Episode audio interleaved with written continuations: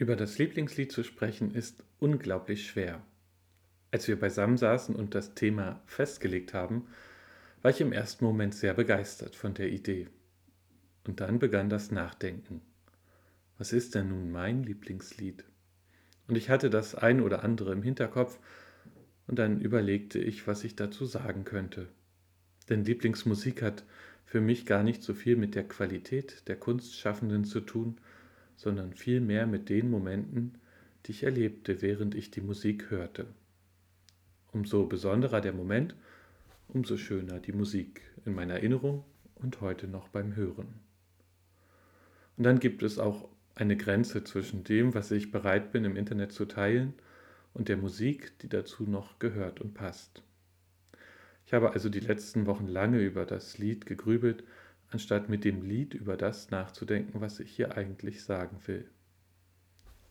Weil Musik aber für mich viel mit dem Moment zu tun hat, in dem man sie hört, hat es mir auch die Freiheit gegeben, an ein Lied zu erinnern, das leider auch zu der aktuellen Situation in der Politik sehr gut passt.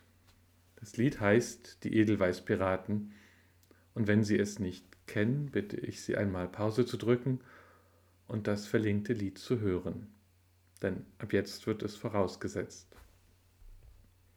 Der Grund, warum ich das Lied schon lange mag, und ich glaube, ich habe das auch schon mal in einer Predigt erwähnt, wir haben es früher oft bei der jungen Gemeinde gespielt, wenn wir auf Fahrten waren und dann abends am Lagerfeuer saßen.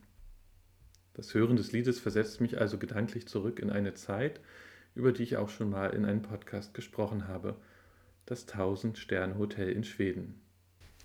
Damals durften wir fernab jeder Stadt und fernab von Strom und fließendem Wasser ein bisschen in das Lebensgefühl der Edelweißpiraten eintauchen, bevor sie politisch werden mussten. Und in den 2000er Jahren hatten wir den Luxus, dass wir darüber nachdenken konnten, ob wir uns auch getraut hätten, in den Widerstand zu gehen, wenn wir in die NS-Diktatur hineingeboren wären. Heute leben wir in einer Zeit, in der Menschen sich heimlich treffen und schon anfangen, über Deportationen nachzudenken und Deutsche nach rassistischen Motiven auszuwählen. Das finde ich entsetzlich und unerträglich. Ich habe trotzdem die Zuversicht, dass wir nicht herausfinden müssen, was wir anstelle unserer Großeltern getan hätten, dass wir nicht in die Situation kommen, dass wir Widerstand leisten müssen. Das Lied der Edelweißpiraten, das Sie hoffentlich inzwischen gehört haben, hat nämlich eine neue letzte Strophe bekommen, die ganz genau auf gestern passt, wo laut tagesschau.de über 250.000 Menschen in Deutschland auf die Straße gegangen sind, um gegen Rechtsextremismus zu demonstrieren. Sie stehen heute noch auf manchen schwarzen Listen. Ich möchte fast meinen, Heut ist's wieder mal soweit. Auf unseren Straßen pöbeln Alt- und Neufaschisten. Der braune Sumpf, der macht sich wieder mal hier breit.